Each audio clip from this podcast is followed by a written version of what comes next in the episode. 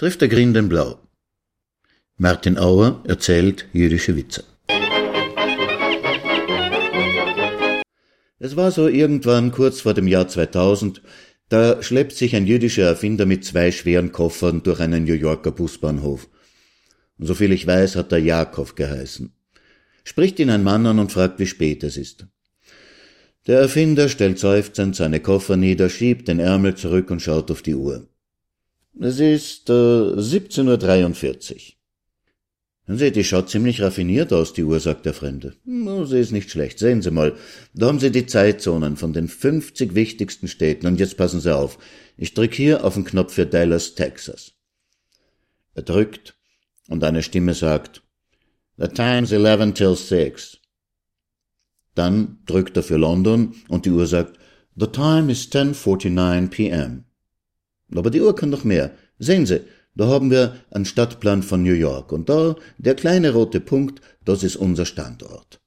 Ja, sagen Sie, wie geht denn das? Na, das geht mit Satellitenpeilung. Es nennt sich GPS Global Positioning System. Ist gerade erst für die Öffentlichkeit freigegeben worden. Na, fantastisch, sagt der Fremde, die Uhr muss ich haben. Was wollen Sie dafür? Entschuldigen Sie, die ist nicht verkäuflich, sie ist noch im Entwicklungsstadium. Aber schauen Sie, sie kann auch Radio spielen, sie hat ein Sonar-Entfernungsmesser bis 125 Meter und sogar einen Taschenrechner mit Thermopapierdrucker. Also schön, sagt der Fremde, was verlangen Sie dafür? Sie verstehen mich nicht, sie ist noch nicht ausgereift. Was sagen Sie zu 1000 Dollar? Nun, da habe ich fürs Material schon mehr ausgegeben, also gut 5000. Aber also passen Sie auf. Ich stelle Ihnen einen Scheck aus über 15.000 Dollar. Sie können sofort in die nächste Bank gehen und ihn einlösen. Der Fremde hat schon sein Scheckbuch in der Hand und schreibt. Jakob überlegt, hm, mit 15.000 Dollar könnte er die Uhr serienreif machen. Also schön, Sie können sie haben. Er nimmt die Uhr ab und gibt sie dem Fremden, der gibt ihm den Scheck, schnallt sich die Uhr ums Handgelenk und trabt davon.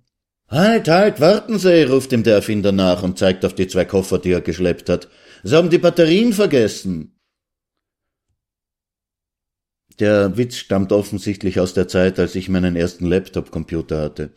Der war viereinhalb Kilo schwer. Und mein erstes Mobiltelefon hat mit Spezialakku immerhin ein halbes Kilo gewogen. Haben Sie übrigens gewusst, dass es seit neuestem koschere Handys gibt? Für die ultra-ultra-orthodoxen Haredis in Israel sind Smartphones ja Teufelszeug, weil sie Zugang zum Internet bieten und damit zu allerhand weltlichen und sündigen Inhalten.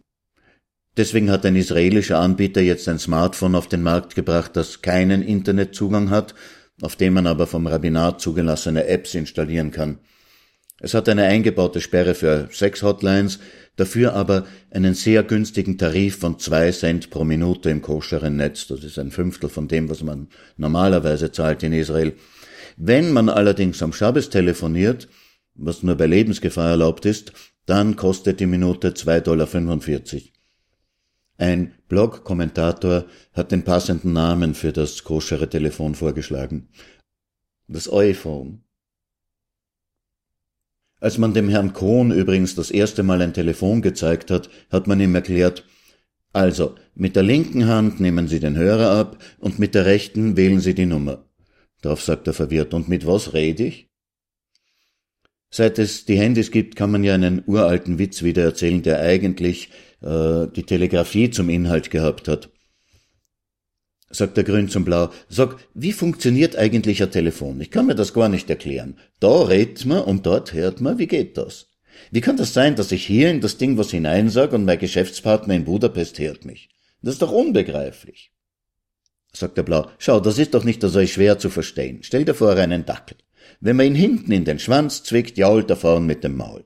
Nu, jetzt stell dir vor, einen Dackel so lang von hier bis Budapest. Zwickst du ihn hier, jault er in Budapest. So ähnlich ist das mit dem Telefon. Na schön, na schön, man zwickt, er jault. Aber wie ist das jetzt mit einem Handy?